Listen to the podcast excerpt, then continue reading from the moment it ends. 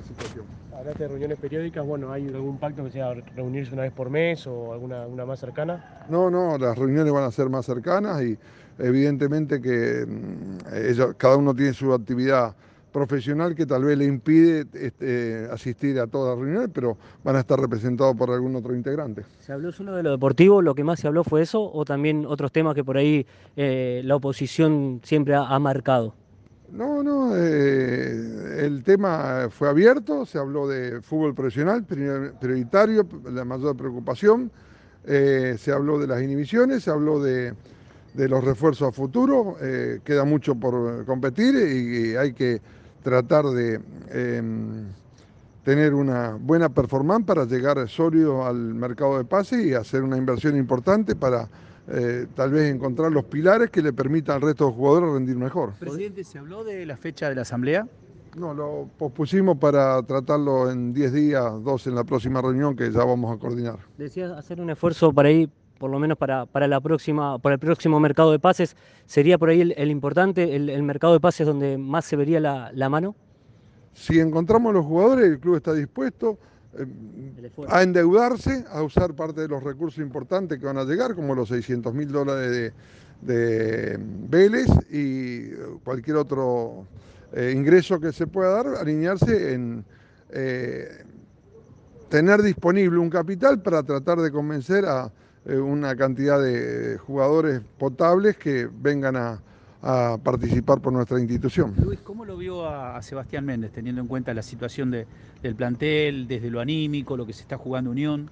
Preocupado, como estamos preocupados todos los unionistas de encontrarle la vuelta del ensamble. Hoy tenemos una alternativa de dos partidos el, afuera y, y, eso tal vez hasta puede aliviar la presión que sienten de jugar con un, eh, una parcialidad presente eh, donde rinden examen y el nivel de exigencia de los hinchas es la búsqueda del triunfo que no se puede lograr. Luis, se habló en la reunión de hoy eh, la posible salida de, de, Esquivel, por ejemplo, ¿se lo consultaron?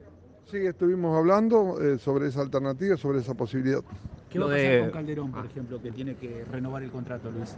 Y es algo que eh, estamos eh, pendientes y esperamos eh, llegar a buen término en el corto plazo. ¿La idea... ¿Es optimista en cuanto a la renovación de ese contrato? Sí, yo creo que sí, que el jugador siente la presión de que no llegamos a un acuerdo con el representante y fue, va a ser el mismo jugador eh, de aceptar la importante mejora que da el club y entender que la visión desde el exterior no es la visión del de fútbol argentino. Luis, usted como presidente y comisión directiva, ¿se pusieron algún margen digo, de cuántos jugadores vender? Eh, más allá de lo de Esquivel, quizás algo de Calderón que puede llegar, lo de Machuca, de Vera. ¿Hay algo que diga usted, se tiene que vender dos jugadores, un jugador? eso no, no, está escrito y es dinámico y vamos a ver las alternativas. Eh, en el mercado de invierno pasado recibimos oferta por 7, 8 jugadores, varias a préstamo y eh, algunas de compra y hemos rechazado porque hicimos un techo de salida. Lo mismo en este verano pero hay que entender que cualquier jugador que tenga un rendimiento y hay una oportunidad exterior quiere emigrar y, y es el, la dificultad de retenerlos. Es momento de hacer autocrítica, Luis, de, de, de, llegar a este momento de decir, bueno, abrimos las puertas y, y uno hace mea culpa también en, en, la situación que se está viviendo. Me parece que lo que me preguntaba es incorrecto. Eh, como que nunca hicimos una autocrítica. Venimos con 14 años de gestión, cada vez que uno hace un plan, lo ejecuta y dice eh, cómo lo corrige, cómo lo audita y cómo hace las correcciones correspondientes al plan que diseñó. Eso es continuo, hace 14 años que hacemos autocrítica de lo que falla, de lo que no se pudo concretar por falta de medio, por falta de tiempo, por falta de circunstancias y, tratamos de corregir. Lo digo más que nada porque hoy se dio algo por ahí no, no se venía dando, que es esta reunión que remarcamos que es importantísimo.